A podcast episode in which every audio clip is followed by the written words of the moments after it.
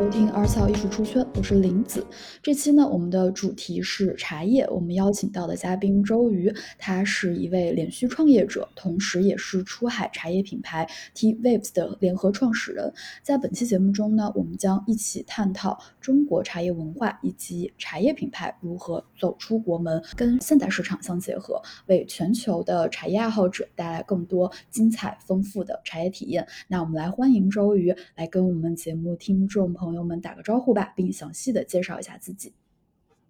Hello，大家好，我叫周瑜，周怡。那我跟茶叶其实非常有渊源。我成长的环境在一个特别多茶园茶山的地方。然后我在国内的话，刚当时也是初创，开始做了一个茶叶公司的品牌，是专门针对于说推广茶文化往更年轻方向的发展。那现在的话，我是在美国 MBA 在读，同时我也创立了自己在海外的茶叶品牌 T Waves，所以很高兴今天能够来到这里，跟大家做更多关于茶叶的知识和文化的分享。你刚刚也讲了嘛，可能就跟你的生长环境有关。那你可以再具体介绍一下，它是如何影响到你的，然后你是如何就是去想做，就是想宣扬这种茶叶文化到海外去，以及就是说跟茶叶这样的一个具体的渊源是什么？对我，我非常喜欢这个问题，因为就像我说的，我生长在茶叶的一个环境里头，在我们那边家家户户都有一个很大的茶台。我们吃完饭之后，父母都会泡茶给我们喝。但是其实我小时候我并不喜欢喝茶。那直到说后来我遇到一个契机，就是我们在想说茶叶创业的一个项目，因为我们当时发现说，就像像我这样年轻人有特别多，上一代特别喜欢喝传统茶，到我们这一代就喜欢说追求一些奶茶啊、咖啡啊这种，就是不。有一些混合味道更加快速和刺激，满足我们分泌多巴胺的这种饮料，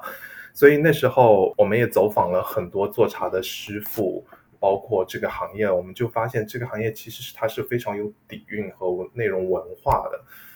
我们就会觉得它反而是个商机，它能够帮助如果年轻人建立一个链接跟茶叶的话，不但可以把这个茶文化推广到我们的年轻一代。同时的话，我们也觉得它是个非常好的创业项目，所以当时就进入了这个茶的行业，开始做茶叶的公司和创立，包括重新包装我们的传统茶品牌。但到了国外之后呢，特它是更有趣的一个故事，因为我在读 MBA 的时候，我们班上有一个外国人，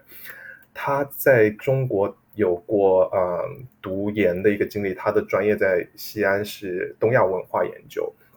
他遇到我之后，他就说我特别喜欢中国茶。他当时来美国之后，他就是想把中国茶带出来，但是他还不知道该怎么做。那那时候他也不知道我是我之前在国内是做茶的，我们就一开始我就跟他聊。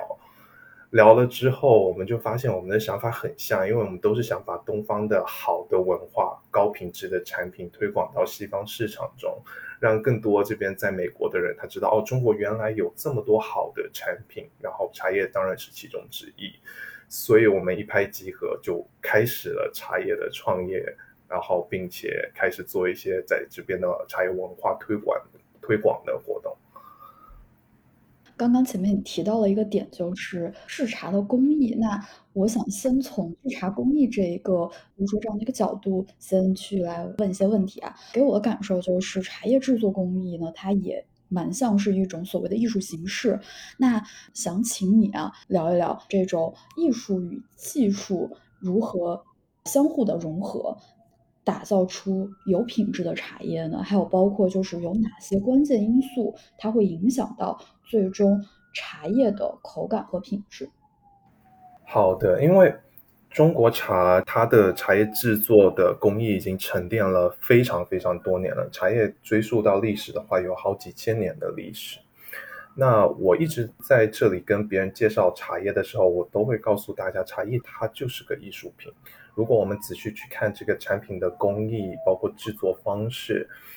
所以我今天想用最简单的白话让大家理解几件事情，就是很为什么茶叶会有不同的味道，主要制作茶叶的变量是什么，然后还有什么时候是最好的采摘茶叶时间。首先呢，像我们南方嘛，都是盛产小叶种的这种呃茶叶。这个小叶种的茶叶，它的茶茶青茶叶，它基本是来自于相同的那三四株的茶树。那大家肯定会很好奇，说为什么同样的茶树能做出不一样的茶？这就是在我们工艺加工上的区别了。我们知道南方会有白茶、绿茶，然后乌龙茶和红茶，这是我们主要做的几款茶。它们最大的区别其实是来自于说它们发酵程度的不同。所以我们会发现，白茶它是一个作为它用一个晒青的工艺，它并没有说去破损植物。那它是能够保持最好的一个茶叶的营养，然后也能保持茶叶的原汁原味。所以大家常常都说白茶是营养最丰富的。常常最近白茶市场也特别火，大家也说三年茶还是五年茶，就是它可以当做药药用的价值。那绿茶的话，它会进行一个轻发酵的。过程，比如说我们会通过简单的植物破壁或者揉捻，所以说乌龙茶的话就会被进行一个半发酵，和红茶的话它就进行全发酵。其实它最大的区别在于制作不同的茶，就是制作的这个茶叶的师傅他控制它发酵和植物破损就破壁的一个程度。那我们平常喝乌龙的话，你还会发现说乌龙茶它会有碳烤味。和轻的乌龙，这个后期其实还是有一个比较重要的工艺在控制这个，是因为我们最后的碳控制碳排的温度跟时间。其实最主要的话，当然当中还有很多很多的细节，很多很多，比如说红茶你要去做微雕啊，包括一些小细节。但最主要，我们现在可以喝到不同味道的茶，都是我们古人发明了很多，就是关于说通过控制它发酵程度来去制作不同味道的茶。那大家也都知道，清明前的茶是最好的。那也是因为说，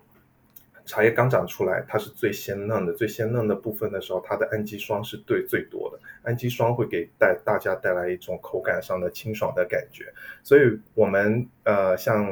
最近也都在采一些清明的茶。那采茶的话，我们会尽量控制在就是雨水比较少的时候，因为茶茶叶不会说它太湿。那制制作茶也是，如果暴雨天啊、下雨天啊，它让这个茶叶的湿度太高，我们也不好控制。所以一般在制茶和采茶，我们的都会选择一个天气比较好的状况去制作茶叶，我们会更好的去控制茶叶的制作品质。除了采摘还有制作的这样的一个时间之外，那还有没有其他的一些关键因素会影响到茶叶品质呢？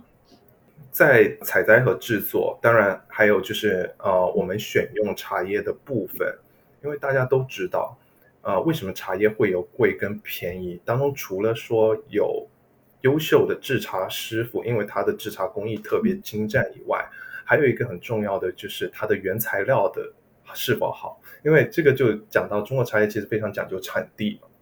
比如说我们喝大红袍。我们就会想到哦，武夷山的某一块区域的大红袍。我们喝西湖龙井，就会想到某一块区域的这个龙井。那那其实呢，大部分现在市面上来自的茶都当然不是来自于这些很宝贵的地方。但是呢，不同的土壤培育出不同的植物，不同的植物的话，它能够生长出不一样风味的这个茶青茶叶。同时还有就是，我们平时平时就算是它同一株植物，你选用茶叶的部分也是也是对这个做出来茶叶品质至关重要的。你用它最，你用树叶的嫩芽，就是和你用树叶的下面的大片的叶子和树根杆，就是不同的位置，它做出来风味都是不一样的。这个是另外一个我觉得我们在做茶的时候会 很会很在意的。所以，我们那些茶叶贵，它有一定的贵的道理。大家其实是真真的是有一定贵的道理，因为它第一，它产量很少；另外的话，它确实他们用的原材料就是会比其他茶叶会好一些。对，就还是物以稀为贵，然后再加上制作工艺上确实比其他可能普普通一点的茶叶，它会更再精细一些。就是我知道周瑜你是福建人，然后福建的话，其实茉莉花茶非常的有名。那能给我们再具体介绍一下传统的茉莉花茶的制作方式？好的，就是这个事情也很有趣，因为我前两天呃在做一个活动的时候，我给大家喝茉莉花茶。然后就会有一个我们的参加者就会问我，他说：“茉莉花茶是直接从土里长出来的吗？”我当时就觉得，嗯，如果是这样，那就好了。当然，呃，茉莉花茶它是其实是一个非常传统的工艺，在我们那边已经有八百年历史了，因为它是福州人发明的嘛。当时呢，老百姓是想说，通过一种方式，怎么样能保存茶跟花的香味。结合到一块儿，那时候特别流行的就是有一阵花茶热，大家就会觉得说用兰花怎么能保持这个味道到茶里头？当然，现在大家去看很多德国啊，包括欧洲的茶，他们都特别香，他们用了各种各样的化学链，然后去制作出一些香精加入到茶里头，它也卖得很好，像早期的 Tivana，到后来澳洲的 T Two，有很多这样的西方的品牌，它做了很多。这种带有香味的茶，但是我们做的这种我们传统的花茶，茉莉花茶，包括兰花，其他的，我们都是用最天然的方式。那它这个方式在我们那边的话，其实是我个人认为这真的是个特别复杂的工艺，因为当茉莉花当天开放的时候，就要去采摘，采摘的当晚你就要去制作茉莉花，因为花被采摘后一天就会凋零。我们那边做茶师傅都会连夜去做这样的茉莉花茶。它先铺一层茶叶，再铺一层花，然后用用东西把它盖起来。茶有吸香性，花有吐香性，两个东西相互结合之后呢，花在晚上它会进行真正的开放之后，它会把香气全吐出来。这时候茶叶把香吸走，吸走之后，我们还要再进行一个筛花的工艺，把花去掉，保留茶叶。那现在大家看到市面上茉莉花它，这样只是其中的一道工序，我们叫一印。那实际上的话，我们现在喝到比较好的茉莉花茶，你会发现市面上都会说这是五印一提呀，或者两提，或者或者多少印，那就说明说它跟花进行这个工序，就是我完成了多少次。所以茉莉花茶其实有的时候贵也有贵的道理，因为它的成本不只是茶叶，它做完茶叶之后还有大量的跟茉莉花茶的一个交互的过程。然后另外的话，现在花其实特别特别的贵，因为。年轻人越来越不喜欢去做农业了嘛，然后花价已经是贵的贵的也挺离谱的，然后而且如果你要要喝到一个特别香的茉莉花茶，它可能像这样的融合过程要做个四到五次，所以大家可以想象这工艺是有多么的多么的复杂和麻烦。那最后完成之后，我们会通过一个烘干烘烤。最后把这个香味锁在茶叶里头，然后把茶控制在一个比较精准的温度和湿度下，这样一个啊传统的茉莉花茶就完成了。嗯，听上去是蛮复杂，或者说蛮精良的，呃，一道道工序下来的。因为我之前也就是请过嘉宾聊过，包括制酒，之前也去看过一些材料关于制作咖啡啊，我觉得其实这些都有一些异曲同工。就是它都是靠这种人工的一道道工序去完成的，而且并且是其实是非常花时间和精力的。那就是我不了解，像茶叶这一块，它有没有一些比较工业化的程序，就是说可以减少人力加入到这样的一个工序中，使生产会变得更有效率？嗯，啊，我的理解是这样，大家其实可以看到，在英式的茶叶、斯里兰卡、印度的茶叶。他们是完全是靠工业化去完成的，中间几乎是不经人手。但是呢，中国的茶叶目前我了解下来，有一些企业它会进行一些半工业化。当然，我不不不说是哪些品牌啊，但是他们其实做的很好。但是它在关键的制茶的这个部分，我我还是仍然没有发现说有哪一个茶叶的师傅或者茶叶品牌企业。它是通过完全机器去完成的。那我自己的见解是这样，因为茶叶制作的，它到现在它仍然它还是会有很多很多的变量因素，是没有办法说你像是直接输出给机器，它就可以代替人去完成的。这也是为什么说二十年、三十年的一些技艺精湛的老师傅，他们拥有大量的茶叶的经验，他能够做的比一些刚刚开始做茶的人好。即便你把他的流程和程序都告诉给他们，有的时候他们是去靠一种感觉、触觉、嗅觉和。对这个东西的一个温度、湿度的把控，所以我相信可能未来有一天能够做到说，有一部分的茶叶可以通过工业化去替代。但是呢，我觉得如果你要做出一个特别精湛，像我们刚刚说以艺术品的方式去去做茶的话，要做到一个特别高端精湛的茶，我觉得它还是会需要一些有匠人精神的人，不断把这个像技艺传承下去。这也是中国茶叶魅力所在，相比于很多西方西方的茶叶。嗯，这点我非常同意，就是更多的这种具有匠心精神的手艺人，去把中国的这种传统茶文化继承下去。那下来的话，我们想来聊一聊喝茶的方式与礼节。那就是想说，首先让你来给我们讲讲传统的中国茶文化，它有什么样的一个特点？哦，这个其实对 每个地方会有每个地方一些不同的文化。简单说一些我个人觉得比较嗯有趣的东西。就首先喝茶嘛，大家都会习惯说第一第一泡的茶呃是不喝的。那几个原因呢？有些人是觉得说茶茶叶上会有灰尘，把它洗掉。我自己是的认为是说。我们要去做第一泡的这个冲泡，把这个呃第一泡茶汤倒掉呢，是挺浪费的。有的时候绿茶我就会直接喝掉，但是也有一些茶呢，它确实它第一泡的风味不是最好的。就像我们品红酒一样，你会花一段时间让它跟空气接触醒酒。其实其实第一个热水烫茶，它也是一个让醒茶的过程，它让茶叶的叶子先先。微微绽放一些，然后你第二泡冲泡下去的时间和那个温度下去的话，它的呃对茶叶的作用会更精准，那出来的茶的风味会更好。那还有就是我们比较讲究，就是平时看大家用茶具的时候都会用茶勺嘛，那茶勺也是有一些说法的。中国人其实喝茶真的喝的特别的精。任何手上的一些温度和湿度，大家可能都会觉得说会影响茶叶最后在杯里的表现，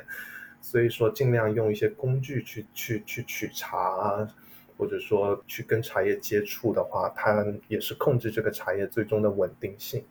那还有就是在喝茶前，大家一定会烫杯嘛，这个也是一个卫生的卫生卫生的一个要求。其实我觉得喝茶是自由的，但是最后我觉得有一个很有趣的，就是扣纸礼。我相信也有很多喝茶的人肯定会知道。嗯，他他这个事情呢，嗯，但也有些人不知道啊，就是它是有一个故事在背后的，所以我想分享一下。就是在清代乾隆皇帝当时，就皇帝嘛，我们都看过电视剧，他们就喜欢微服私访。然后就带着他身边，对，带着身边的大臣，装成普通人在在街上走，就是视察百姓。那他到了一个地方呢，跟一个老百姓聊天，就喝起了茶。那这个皇帝，因为他他毕竟他是个皇帝嘛，他嗯他又不能暴露他的身份，他就要假装自己很亲民，他就开始给他身边的大臣这些开始泡茶。那这些大臣他就吓坏了呀，哎呀，怎么可能让皇帝给我们泡茶呢？这个不是，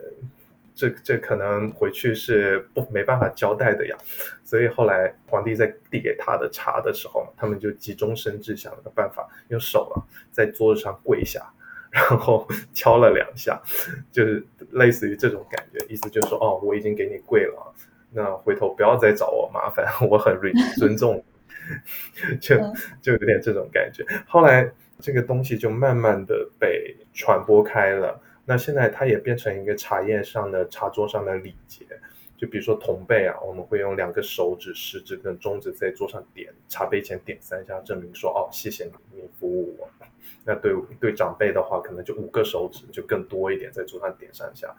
那长辈对晚辈，那就是一个手指在桌上点三下。当然他。大家可以也不用用的那么复杂，因为我我现在已经习惯了，对谁都是两个手指在桌 桌上点三下，所以 对，所以对，就是我想更简单一点。然后我也希望大家可以用起来嘛，就是这个也是我们一个比较好的一个传统的一个礼节当中的一部分，而且对方也会觉得嗯你很懂啊，就是了解这个一些茶文。学习了，有点意思。这个课纸里还是蛮蛮好玩的。那刚刚我们也提到，就是说同辈，那就是像我们作为这个当代年轻人，嗯，你刚才提到的像茶勺呀、烫杯啊这种茶具的使用，还有包括就是醒茶或者洗茶，这个是品茶过程中需要的一些步骤。这些可能对于我们的父母那一辈，或者说再长一点的长辈们，他们在品茶的过程，在品茶过程中去做这样一些事情。但是对于我们在当代年轻人中的话，可能其实这样的一些茶传统或茶文化已经在逐渐的消失了。那我不知道，就是你有没有去专门研究过现在的年轻人他们对于茶文化有哪些变化？对，所以就是这个话题也是很有趣的一个话题，因为我一开始在中国做的这家茶饮茶叶公司，我们做了很多研究，对于年轻人。包括我也在研究自己了，我自己喜欢什么，对，然后当然了，年轻人嘛，因为生活节奏都很快，其实大家都喜欢一些能够快速刺激自己多巴胺的事物，让大家能够就是快速及时及时及时消费及时享受，所以我们的传统茶文化它是一个比较慢的过程，你是要坐下来去品茶，去享受这个氛围，这个这个过程的。嗯，对于年轻人来说，第一门槛很高，第二就是大家没有这么多时间，所以我们其实也在想说重新包装茶文化，因为我觉得这不是件坏事儿，让年轻人先喝上茶，到了一定的年龄和一定的呃时候，他们会开始去享受说以分享的方式去喝，但是刚开始就像是嗯，你会发现。有很多的，比如说新的茶茶叶的产品，像茶叶冻干，就像现在也有很多那种冻干咖啡，对吧？像，然后也有很多就是在做以方的方式做茶包的，那也有很多用茶棒的，然后也有很多说做出一些更有创意、更好看的泡茶的工具的，帮助大家快速提高这个喝茶的效率，不要去考虑说我还要去洗这些东西和等等。所以，快速自由就是未来一个我觉得消费在年轻人当中的一个比较大的趋势。如果说茶叶文化想要渗透到年轻群体当中，我们得不断的也要去创新、去更新我们的茶叶茶叶的一个能力，去能够更符合现在当代年轻人这样的生活方式。当然，我会相信说，因为我自己就是个很好的案例。我一开始喝茶，我也喜欢说喝一以很快速的方式去喝茶。但是到了你喝上茶了之后，到了一定阶段了，你也会想更享受。说如果我有时间，我希望坐下来和朋友能够在那细细的去品一款茶，去聊一聊我们的一些生活当中发生有趣的事情。它是个很好的一个载体，有有很强的社交属性。所以我觉得这是需要一个像漏斗一样，一步一步一步，然后去转化，最后他们也也能够很好的去传承一些中国比较。有意思的和比较传统的文化的部分。嗯，很同意。我们下一个问题啊，就是想来对比一下，因为中国茶叶文化历史悠久，但是呢，美国和英国这些西方国家，他们其实也有茶文化。就是对比中式的这种传统茶文化，那西方的这种茶文化是怎么样的？西方其实最大的茶文化的呃。的国家其实就是英国，英国真的喝了大量的红茶。那英国是个很有意思的国家，因为一开始英国的茶叶全部是出口来自于我们呃福建武夷山，他们当时就很喜欢一款茶叫正山小种，所以呃那时候中国卖了大量的茶叶到英国，然后白银就流入了中国，那英国就要想个办法说来制裁我们。所以才会产生把鸦片再卖回中国，然后把这些钱再拿走，所以就产生了后来的鸦片战争。后来鸦片战争我们虎门销烟之后，英国就觉得不行啊，我们不能老依赖中国，他们就开始在啊印度开始那个生产自己的茶叶。当然了，那个茶叶跟我们是真的，我们给它的茶叶是有点不一样的，它会更重的咖啡因，味道更浓郁，然后叶片也更厚一些。然后，因为美国当时也是属于说，呃，跟英国是有很密切的关联的，所以美国其实早期是有茶文化的，他们的茶文化跟英国是一模一样的。这里我就想分享一个，就是大家可能有些人了解历史的都知道波士顿清茶事件，因为英国当时要给美国征更高的税，那时候美国人他就不服嘛。那原来是美国是整个国家流通是喝茶的，但是到那个时候的时候，美国把他的茶叶给倒掉，说我不要再跟英国人一样，这其实是一个很叛逆的心态，然后去做的一件事情，所以他们就开始学习喝咖啡，所以也很有趣。然后另外这里有个 fun fact，就是我常常跟呃在班上跟我们的教授或者同学分享，就当时波士顿清茶事件，他们倒掉了那么多的茶到海里头。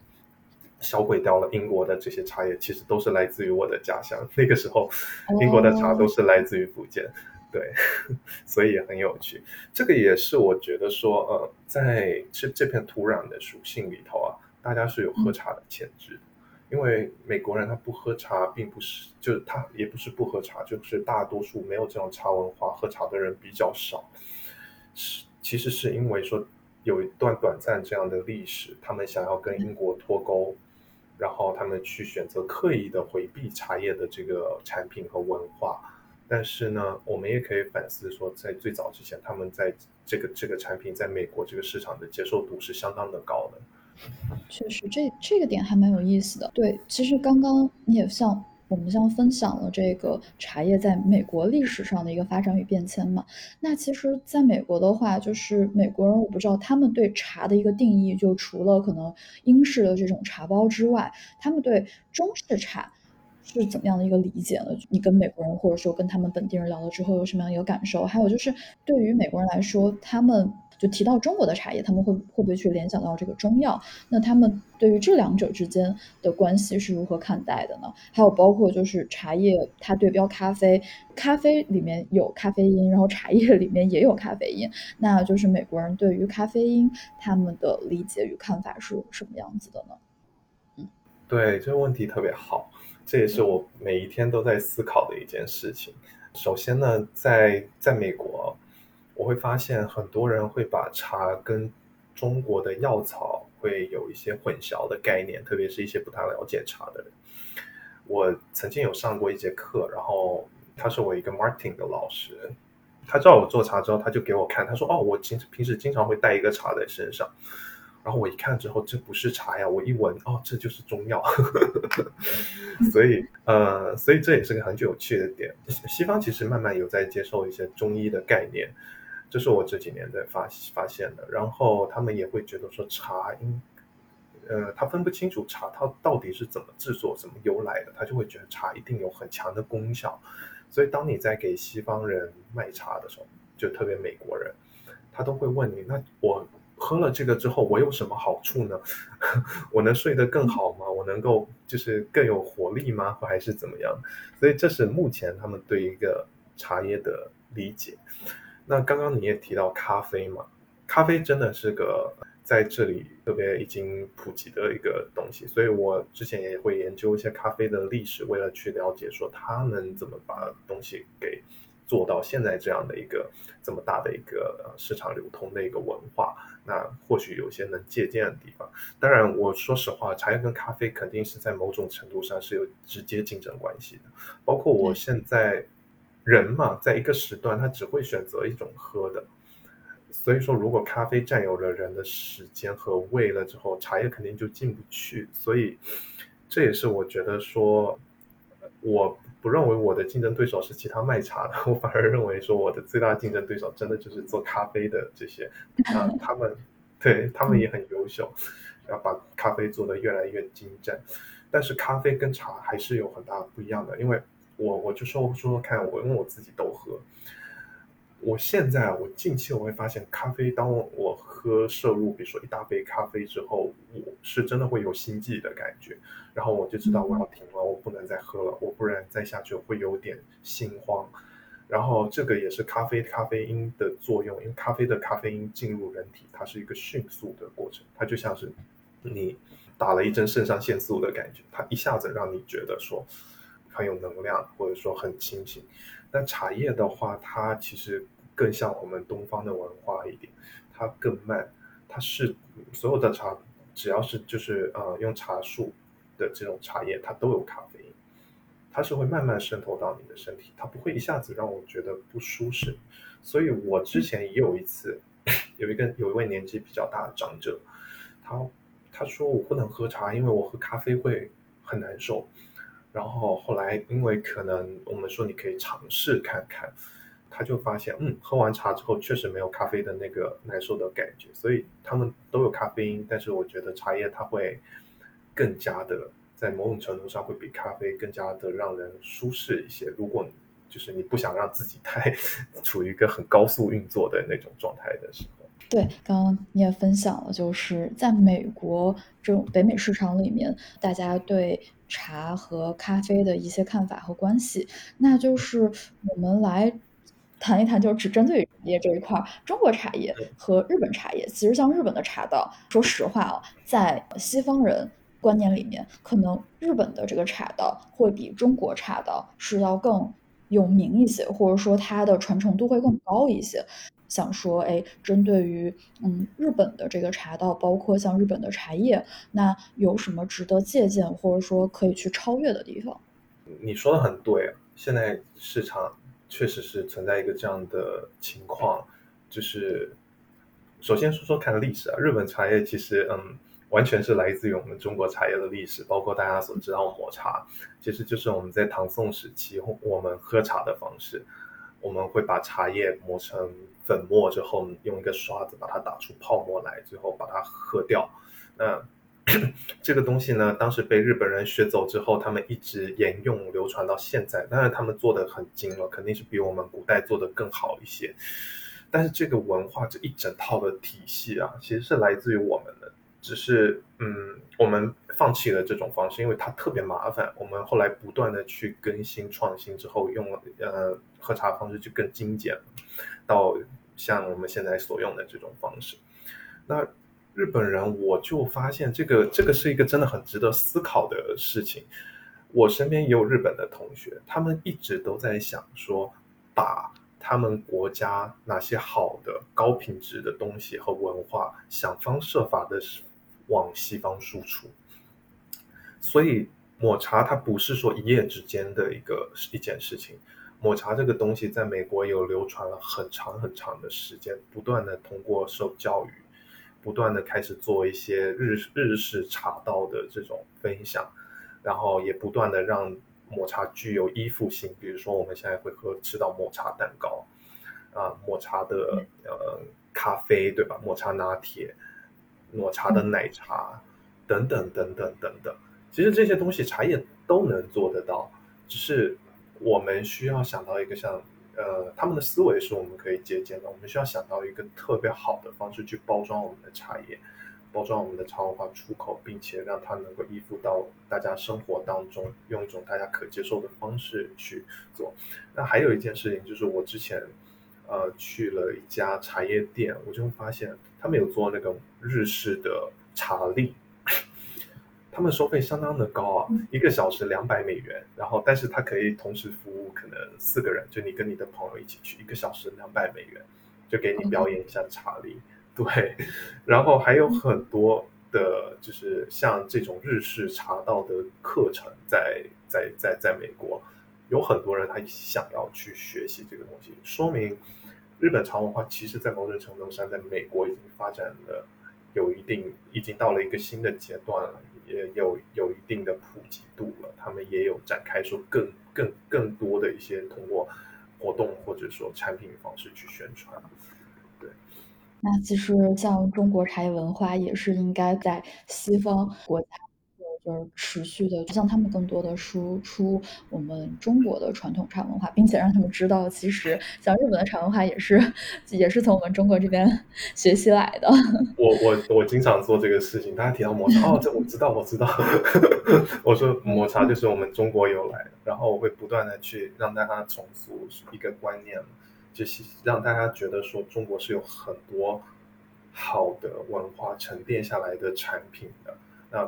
包括就是日本人找到了我们的抹茶，那今天也有很多外国人他在中国去找一些他们，就像我的 partner 他在中国发现了茶，我身边还有很多的像这样的外国人，他们在中国留学过，然后呢，他把中国的东西带出来的。然后我有个朋友他是做豆腐的，他把中国的豆腐带到了国外。然后还有一些像是日本餐厅要买他的菜谱，他自己也出了书，所以这个东西我也是很值得我们反思的。为什么就是有很多的外国人来中国之后，他们都在找一些我们好的东西，然后把它带出来。嗯。但是我们常常就是没有想到说，哦，我们中国有这么多这么多的好的东西和产品，很高品质的东西，我们它是很有商业价值的。我们是对，而且是商机就在大家身边。对，而且其实这种传统的文化应该是需要我们好好的去继承，并且流传下去，并且让更多国家的人能去感受到中国文化的魅力。对，同意。对，然后下来的话，刚刚我们前面也提到了，就是。茶跟咖啡一样，它有提神的效果。我们下来想聊聊茶叶它其他的一些功效，比如说养生。提到这个普洱茶，大家会觉得这个普洱茶是软化血管，然后包括可能喝一些绿茶、红茶，就不同茶叶它其实是有一定不同的这种所谓的养生功效。就是想也想听听你来谈一谈茶叶的养生功效。聊到这个话题，它其实也是很有趣的。然后我想非常客观的去分享这个事情。首先我要说的是，茶它是茶，它不是药。所以在市面上呢，会很多人说哦，茶叶它能够怎么怎么怎么怎么样，怎么怎么样，对你生活身体能好。就像你说的，呃，软化血管也好，呃，比如说平衡血脂也好，等等。那他们有没有这些功效？它真的有，但是呢，你得喝多少，我也不知道你得喝多少才会有这种功效。那我只知道它是很很大量，因为这些东西要被你的人体给吸收。在茶叶当中是存在这些的营养物质，但是它也是微量元素。那要被你所吸收，你真的是要喝大量的茶才有这种效果。但茶确实它也有抗氧化效果，因为它有茶多酚。那所以说呢，喝茶它一定是个健康的行为，它对身体是有正面的正向的。但是我们要用正确的价值观去看待，就不要依赖说茶喝茶能够带给你什么。那茶叶它就是一个具有一个很有味道的水。我们如果说呃需要的话，你可以毫无负担的想喝多少喝多少。但就是我们用一个正确的价值观去看待吧，因为我不想，我也不想说呃后期。我要我要通过这个点去进入市场，我要告诉大家，嗯，喝茶它能够让你变得更怎么怎么样。其实这个这个我们自己是知道的，它并没有说那么及时的功效能够带给你。或许你喝了很多会有。茶，你说它是一个有味道的水，像咖啡嘛。你刚刚前面也说，就是你咖啡喝多了会心悸。那茶的话，就是我们想把它当做一个有味道的水，就喝再多，它其中也包含了所谓的咖啡因的这样的一个成分，不会让人就是说睡不着嘛。就是我喝多了的话，会。但我对我我我我可能不会，但是呃，有很多人他会告诉我说，他如果说晚上哈，他就不碰茶了。然后我觉得这个真的跟体质也有关系，包括你身体对咖啡因抵抗的能力。但是我我一直觉得茶叶它有一个，其实越来它的定位越来越清晰了，相比以前，因为大家以前年轻人是觉得水、饮料这两个东西，茶叶是介于水跟饮料当中的一个饮品，因为它并没有说那么寡淡，它也没有说那么有风味和刺激性。将在市场现在大家更了解自己之后，市场也会逐渐的更加细分。那很多人会在某一些阶段去找到一个他们想喝的东西，他这种时候很可能就是茶。他不需要说我就想喝点有味道的水，我也不想喝饮料，我也我又想健康，所以我觉得茶的定位未来也是一个越来越清晰的状况。同意。下面的话，我们其实想聊一下关于茶叶的这样的一个商业部分，就是它的一个商业价值。那像你们现在也在做茶叶的出海这样的一个 business，你们是如何重新包装这样的一个茶文化，然后使其具有一定的特殊的属性呢？对，嗯。是这样的，我们首先，呃，在做这个之前，我我思考了很久这件事儿。我们的定位是什么？我们要做什么样的茶文化？因为高中低茶文化都包括品牌都可以做。后来我上了一节奢侈品的课，对我大有启发。啊，我如果仔细看这个市场的话，茶叶市场其实我认为它还是处于一个蓝海状态，在美国。所以在蓝海状态是最容易做出一个奢侈品属性的一个产品。当然，这个奢侈品属性是相对于传统的茶叶，比如说英国的茶在这里已经卖的特别便宜了。那我希望说，我们能够把中国产品的价值卖出来，展现给别人。所以说，它会肯定是会比市面上的产品相相对贵，但也不会达到说普通老百姓也消费不起的程度。所以这时候是一个特别好去定位我们自己，把它的品牌的价值和。就是呃格调能够做的稍微高一点，我们能够面向一些呃老百姓也可以喝，然后我们也能够面向一些更呃更高一些的人群，所以这个是我目前说我们想要去做的一个茶文化的分享，我们都是往一些就像我刚刚聊的，中国茶文化是个艺术品，那它有这么多的渊源和背景历史，它有这么多故事赋予，它应该要卖出它的。价值了。进入到这个海外市场，你们想如何引导和教育海外的消费者？嗯，首先，当我们当我发现我们高品质商品，就中国好的产品，在国外是具备有一定的就是空间可以去去去发展的时候呢，其实主要是就开始思考几个问题。我们要说他，就是我们要用他们的语言进入市场，就他们所能接受什么样的方式。我们得去迎合他们，而不是说我自己想怎么做，因为他平在中国已经很成功了这个产品，所以我第一件事情是我引用了一个美国的当地人作为我的 partner，这个东西也是我跟不同做茶叶的人聊下来的，就是分享一个很很很真实的一个情况。中国，我们生活在中国的时候都知道中国有大量的好产品，但是在西方大家不知道，因为没有看到。就之前没有人去这这么去推广一个零售的产品，或者说一个好的产品在美国的市场的时候，他们会认为说中国的产品是一个廉价的状况，他们就会有一些自己的偏见，这个是客观存在的。所以我在说故事的部分的话，我会更倾向于说让一个美国人去把这个故事说给美国听。他到了中国喝到了茶之后，到了美国之后，发现我再也找不到像这么好品质的茶了。这这时候，他故事的吸引力肯定是比我，我来自于中国，我把我们最好的产品带出来了，这就有点像我们说王婆卖瓜，自卖自夸的感觉。那幸福度肯定是会有些差别，这是第一点。然后第二点的话，我觉得要给茶叶有一定的就是一个平台和依附性，所以我们做的一些活动，它会结合瑜伽，因为瑜伽在美国也算是一个现在推广比较好的文化。还有一个就是。这几年很火的就是 meditation 冥想，茶叶跟冥想是真的是很完美能够结合的。当你喝一口茶，感受这个茶进入你的身体，你会慢慢的感受它渗入你的你的胃，然后顺顺流而下。然后这时候你去做一些冥想，去思考你的状态、人生，你去抽离你自己，它是够可以完美结合。大家对这个活动特别感兴趣。另外就是更多的品鉴活动吧，也是我们现在也常常在做的。包括我们下周会有一个活动，那会有甚至我们也做线上的，也会有一百多个人来参加。每次报名的效果都不错，因为大家其实是有想说去了解一些新的东西，还是很多人其实是比较包容性的方式去看待一些新文化。然后再接下来的话，我们就开始想我们怎么打造产产品。寻找他们的痛点。现在有一个很大的痛点是，英式茶之间其实他们的差异化很小，所以英国品牌包括欧洲品牌，它很少去做这种市场教育的过程，因为大家都知道哦，这款茶就叫阿萨姆，这个就是叫英式伯爵，所以我们会更多的做跟文化输出有关的，比如说我们会拍视频，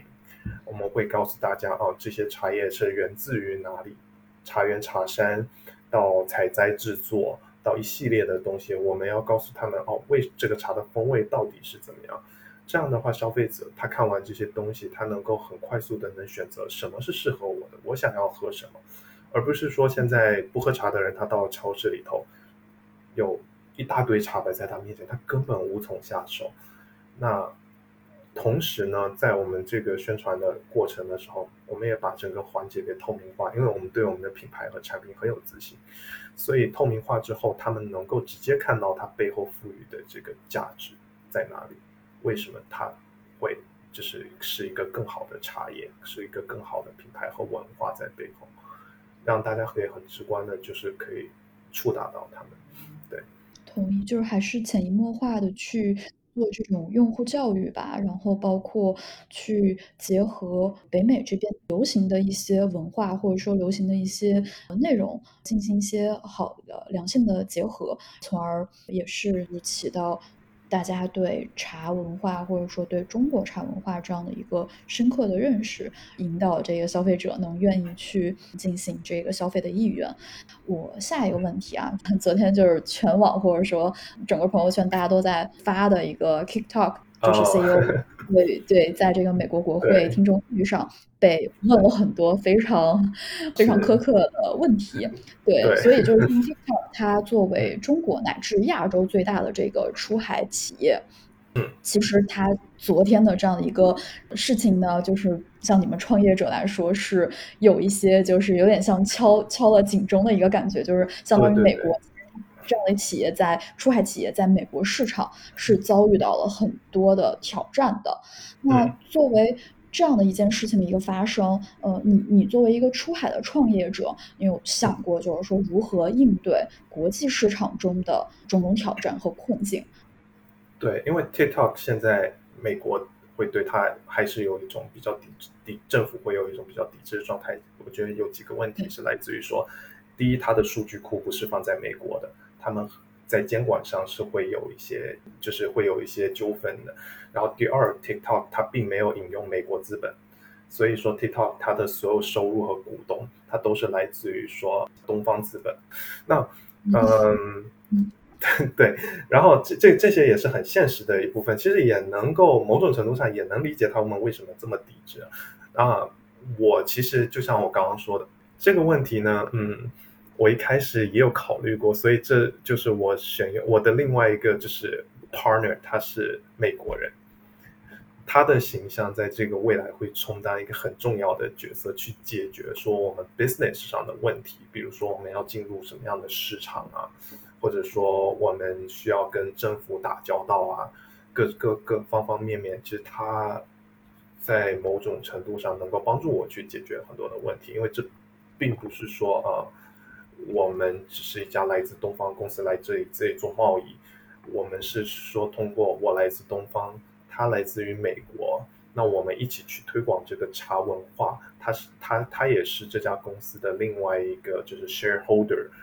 所以对我现在目前的话。我们我们是一个这样的发方式发展。另外的话，就是如果说哪一天他们开始针对我们了，我会非常开心，因为说明我们已经做到大到他们已经 让我们的生意已经就大家可能人众皆知，像 TikTok 一样。他说已经有一半的美国人都是他们的用户，那我也觉得很开心。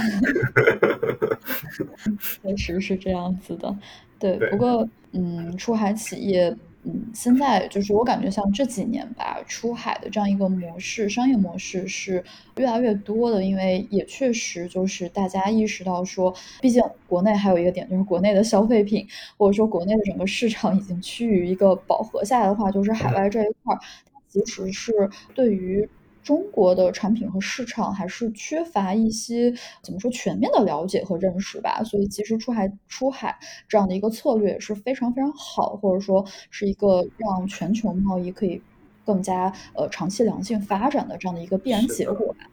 对，然后只是说就是最近的一些事情或者最近一些新闻会给，我觉得会给像嗯你们作为出海的这个创业者，其实有一些启示。对，然后也是还是希望就是说后面政策会越来越好，然后发展会越来越顺利吧。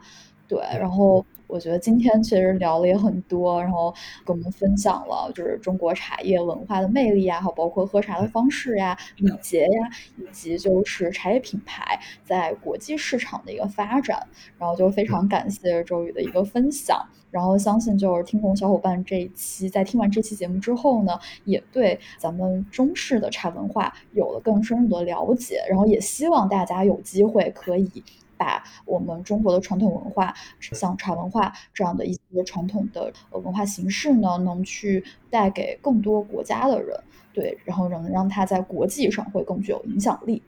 对，然后那之后呢，我们也会再有机会请周瑜过来跟我们聊一聊关于茶的相关的话题。然后这期节目就先聊到这里，感谢周瑜的参与。